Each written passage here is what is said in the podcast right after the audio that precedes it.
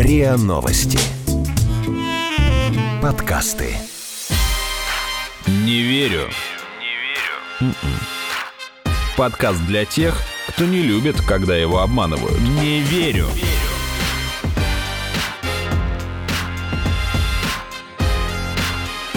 Не верю.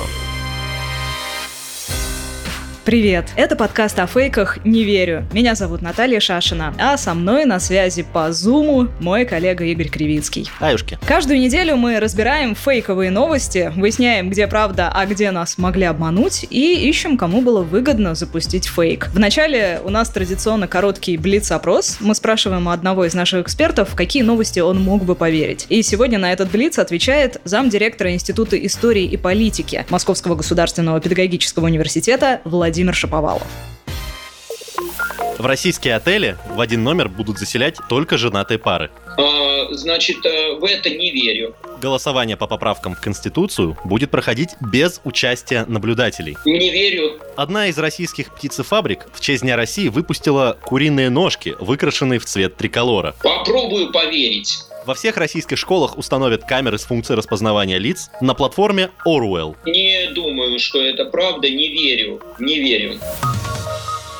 Что из этого правда, а во что на самом деле не нужно было верить, мы подведем итоги в конце выпуска. Ну вот, Владимир... Мы это знаем, а вам придется ждать до самого конца. Вот Владимир только что ответил, что не верит в то, что отели больше не будут заселять в один номер парой, не состоящие в браке. Ну а между тем, именно вот такие заголовки появились э, в прошедшие выходные после новых рекомендаций Роспотребнадзора. Но давайте разберемся, правдивы ли эти заголовки и вообще откуда все пошло. Дело в том, что Роспотребнадзор выпустил рекомендации рекомендации по профилактике новой коронавирусной инфекции в учреждениях, осуществляющих деятельность по предоставлению мест для временного проживания. Ой, как же долго это звучит. Ну, имеются в виду, конечно, гостиницы и отели. И хостелы какие-нибудь. И как раз-таки там есть такой пункт, который всех смутил. Пункт звучит так. Размещение гостей в номере преимущественно одноместное, за исключением семейного. Что бы это значило? В общем, вокруг этой цитаты начались обсуждения в соцсетях, что отели теперь будут проверять, есть ли штамп в паспорте. И даже, что якобы будут отчитываться и докладывать в Роспотребнадзор, если отдыхать вдруг приедут люди, которые не соединены официально узами. И даже некоторые пользователи стали писать, что государство лезет к нам в постель. Но хотя это, по-моему, уже совсем спекуляция, поскольку рекомендации Роспотребнадзора связаны вовсе не с тем, что ведомство обеспокоено моральным обликом россиян, а связаны они с ограничением контактов, не сексуальных, а Роспотребнадзор а... обяжет ательеров держать свечку.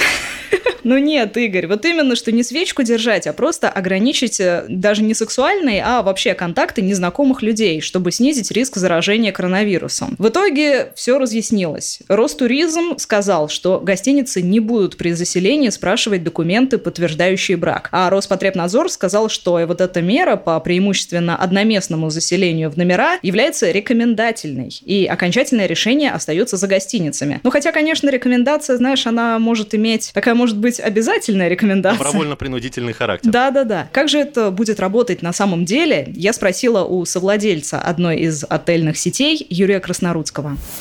Не, ну смотрите, значит, а, рекомендации э, это, это рекомендации. Кроме того, там написано, что а, преимущественно рекомендуют поселять семейные пары или осуществлять одноместное поселение в номера. В общем-то, для гостиниц, конечно, это, я думаю, совершенно не опасная штука. Ну, во-первых, потому что большинство людей, которые поселяются в гостиницу, да, пары приезжают в гостиницу, это пары, которые уже вместе приехали. Так что, если говорить с точки зрения здравого смысла, если они э, должны были друг друга заразить, они это уже сделали давно. А, это первое. Во-вторых, я думаю, что требование предъявить свидетельство о браке или штамп в паспорте, оно, в общем, честно говоря, незаконно. Насколько я понимаю, это вмешательство в личную жизнь, в частную жизнь, и, э, насколько я знаю, это неким образом карается с точки зрения законодательства нашего уголовного. Вот эта рекомендация, она опасна только, скорее всего, для хостелов, а потому что там, конечно, одноместное поселение практически невозможно, и тоже правило, в одной комнате живут люди одного пола, и они друг с другом незнакомые.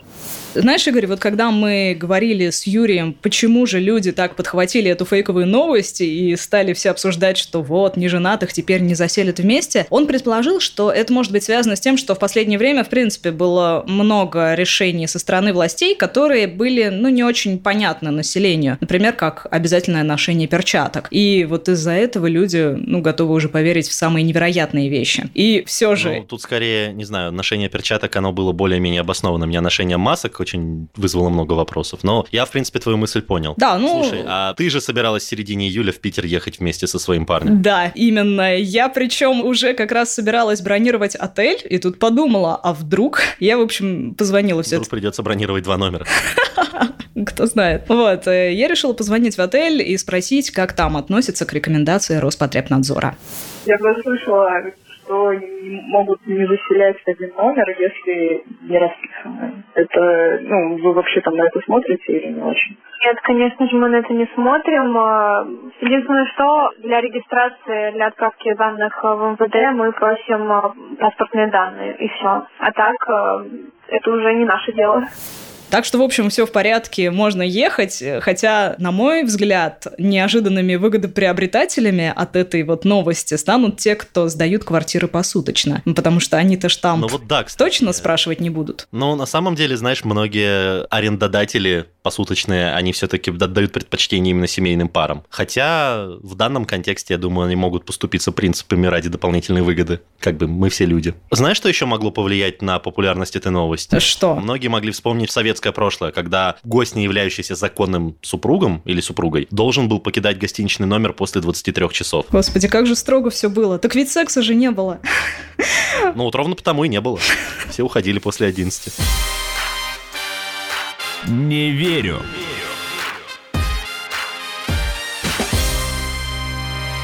На днях известная журналистка Юлия Латынина извинилась за то, что зачитала в эфире «Эхо Москвы» фейковое письмо. Произошло это еще в середине апреля, вот тот самый эфир. Письмо было якобы от женщины-медика из города Нижнекамск, это Республика Татарстан, и в нем говорилось о вспышке пневмонии в городе, и что тесты на вирус не проводятся, у врачей нет масок и перчаток, и якобы у медиков даже отбирают телефоны и штрафуют, если они пытаются снять на видео ситуацию в палатах. Но я не буду цитировать цитировать весь текст, чтобы нам самим не попасть под статью о фейках. Но Латынина тогда рассказала, что получила это обращение от главы Альянса врачей Анастасии Васильевой. И что было после этого? В Нижнекамске власти все опровергли, а Латынину вызвали на допрос в Следственный комитет. И вот только сейчас, в июне, журналистка признала, что это было письмо какого-то, как она сама сказала, злонамеренного фейкодела, на которое она купилась. И на самом деле нет такой больницы и такого врача, который якобы написал это письмо. Но мне стало интересно, что об этой ситуации говорили в самом Нижнекамске. Я спросила об этом у руководителя и главного редактора медиахолдинга НТР, город Нижнекамск, Натальи Раджапалиевой. Как только эта информация появилась на сайте «Эх Москвы», об этом, соответственно, тут же стало известно и в Нижнекамске, в Татарстане. Эту информацию у нас наши паблики подхватили и тоже выдали за чистую монету наши социальные сети. Ну, в общем, так и узнали. Ну, а мы, журналисты, естественно, чуть-чуть в недоумении были по этому поводу, потому что реальную обстановку, естественно, мы знаем ее в ежедневном режиме и освещали, и освещаем до сих пор. И она совершенно отличалась от того, что говорили говорила Юлия. Поэтому э, в тот же день, 13 апреля, у нас в новостях уже вышло опровержение этой информации со ссылками на Минздрав, на управление здравоохранения, на исполком. И на этом, в общем-то, обсуждение этой темы закончилось, пока мы не узнали о том, что э, эта тема уже заинтересовался известный комитет, что Юлю вызывали на допрос, и она извинилась за то, что э, поверила фейковой новости. Но, на наш взгляд, информацию просто нужно проверять. Вот и все. Тогда не будет таких казусов.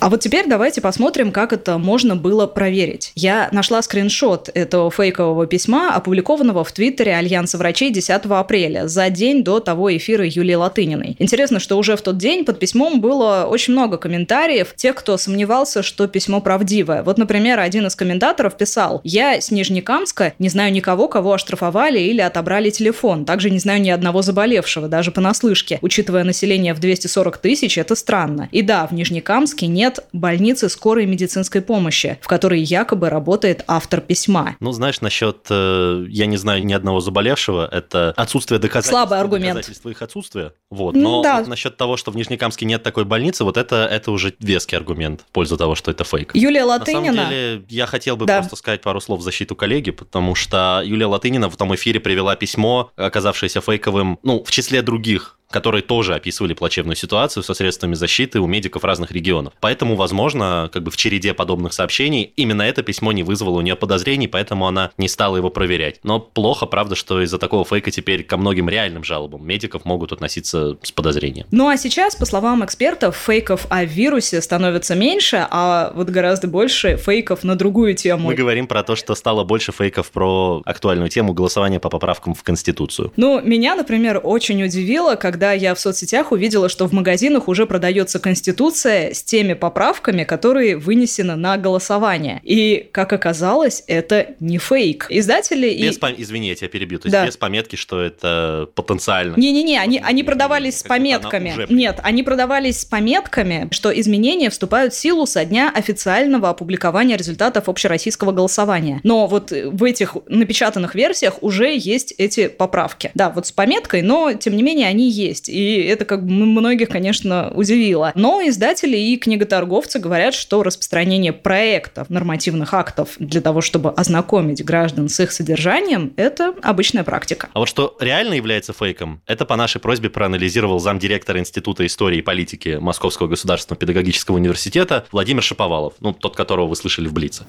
Ну вот, например, был такой фейк о том, что журналистов не пускают э, на участки, избирательные участки, что журналистам будет закрыт вход. А надо сказать, что э, в соответствии с тем законодательством, которое существует в России, журналисты имеют свободный вход э, на избирательные участки во время избирательных процедур. Опровергли этот фейк, указали конкретные нормы, которые позволяют журналистам находиться на избирательных участках. Потом возник другой фейк о том, что, оказывается, не будет никаких наблюдателей во время голосования, и, э, следовательно, как же без наблюдателей будет проходить голосование, оно будет сфальсифицировано. Это а, абсолютно не соответствующий действительности фейк. Более того, необходимо подчеркнуть, что на процедуре общероссийского голосования будет рекордное количество общественных наблюдателей. Несколько сотен тысяч, возможно, что даже больше полумиллиона наблюдателей будет э, работать во время голосования.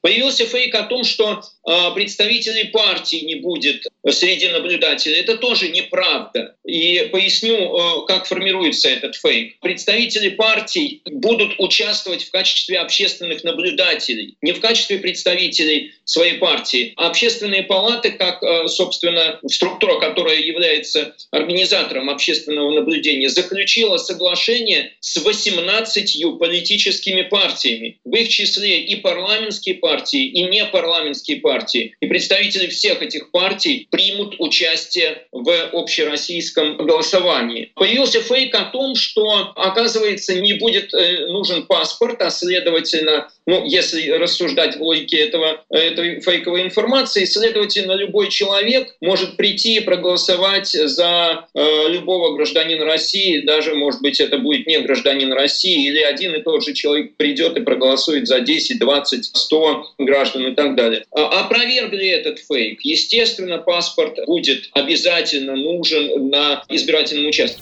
Владимир считает, что цель этих фейков повлиять на отношение к результатам голосования. Но, на мой взгляд, впрочем, есть и те фейки, которые выросли просто из шутки, возможно. Например, я видела такое, что уже определены размеры штрафов за выбор неправильного варианта. Ну, естественно, это, это не так.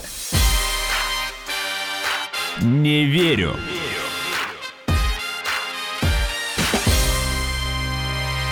А еще на этой неделе обсуждали курицу в цветах триколора. Я бы не стал есть мясо бело-сине-красного цвета. Ни один из этих трех цветов для него не характерен и не вызывает доверия к этой пищевой продукции. Да, дело в том, что в соцсетях появились фото куриных голеней в цветах российского флага. Белые, синие и красные. Якобы такие стала продавать фабрика Троекурова ко Дню России. Это были весьма запоминающиеся снимки разноцветных куриных ножек э, в упаковке и потом в духовке, и они были опубликованы на странице под названием Троекурова.ру в Твиттере. Но уже после того, как это разлетелось по сетям, сам бренд заявил, что аккаунты не имеют вообще никакого отношения к компании, и это все черный пиар и спланированная информационная атака. Я на каждый из этих трех цветов могу прикинуть где-то по 2-3 болезни, которыми болела эта курица, если у нее ноги такого цвета. Поэтому пиар действительно черный. А, но, знаешь, этому объяснению про черный пиар не все поверили, потому что некоторые телеграм-каналы предположили, что это на самом деле была не очень удачная задумка самих пиарщиков птицефабрики а, вот этого вот бренда, которую потом решили объяснить просто сторонней информационной атакой. Но я вообще ну. предположу, что это, наверное, реально какие-то сторонние шутники. Почему? Потому что этот твиттер-аккаунт не только разместил фото триколорных куриных ножек, но в другом посте написал, что наш бренд официально поддерживает права трансгендеров. И я все-таки думаю, явно такое не написали бы собственные пиарщики. Ну и тогда бы им пришлось выпустить фотографии этих ножек, раскрашенных в радугу, как бы, а это уже даже таких болезней нету. Ну, знаешь, если это даже и черный пиар, мне кажется, ему вряд ли удалось навредить бренду. Черный пиар тоже пиар. Я бы, например, если бы я пошел в магазин и увидел эти ножки, я бы как минимум вспомнил это, а там уже, может, посмеялся бы и купил. Ну а говоря о других новостях, вот мне коллеги прислали, что во всех российских школах установят камеры с функцией распознавания лиц на платформе под названием Oruel. Я вижу сейчас наяву. А, мне коллеги прислали эту новость с предложением проверить, не фейк ли это. Действительно, вышла соответствующая статья в газете «Ведомости» вот о том, что установят в школах камеры. Но проблема в том, что потом в пересказе ее другими СМИ эта тема уже стала видоизменяться. Например, сайт одной из радиостанций пишет, что российскую систему слежения за школьниками назвали Оруэлл. Но это на самом деле не так, потому что система Оруэлл 2К существует довольно давно. Это система видеонаблюдения с компьютера компьютерным зрением, которое применяется в разных целях. Это и ситуация на дорожных перекрестках, и обнаружение возгораний. И это, кстати, разработка российского предприятия под названием Elvis Neotech. Вот так они решили вот эту свою систему назвать. О гениальных пиарщиках, да. То есть, как бы Элвис, который разработал Оруэлла, это словосочетание у меня не, не скоро теперь выйдет из головы. Но все-таки называть эту систему новой неправильно, рассказал нам автор телеграм-канала об IT и гаджетах «Палач говорит» Андрей Ставицкий. На этой неделе в интернете появилась информация о том, что во всех российских школах установят систему наблюдения за людьми Орвел. Якобы новая система поможет следить за порядком и узнавать любого человека в лицо. Но называть ее новой, как написали многие СМИ и пользователи интернета, неправильно, потому что система Орвел была представлена еще в 2016 году и уже используется в учебных заведениях в пилотном режиме. И точно неизвестно, умеет ли она действительно узнавать человека в лицо. Зато, как говорят, она неплохо считает э, количество людей, находящихся в поле ее зрения зрения. Например, Оруэлл использует в кинотеатрах для подсчета числа зрителей. Я не знаю, умеет ли она следить за людьми, но, по-моему, прекрасно, что создатели не кривят душой и называют вещи своими именами. Предлагаю авторам Оруэлла продолжить троллинг. Например, прописать документации, что в каждой школе должны быть установлены 1984 камеры, а главный администратор получит логин «Большой брат». Кстати, дочерняя компания Ростеха, Национальный центр информатизации, ответила на статью ведомости, сказав, что вот этот пилотный проект оснащения школ камерами на самом деле не предусматривает внедрение технологии распознавания лиц. Так что ну, новости о слежении за школьниками все-таки преувеличены. Она не будет распознавать школьников по лицам, она будет вычислять их по IP. Не верю.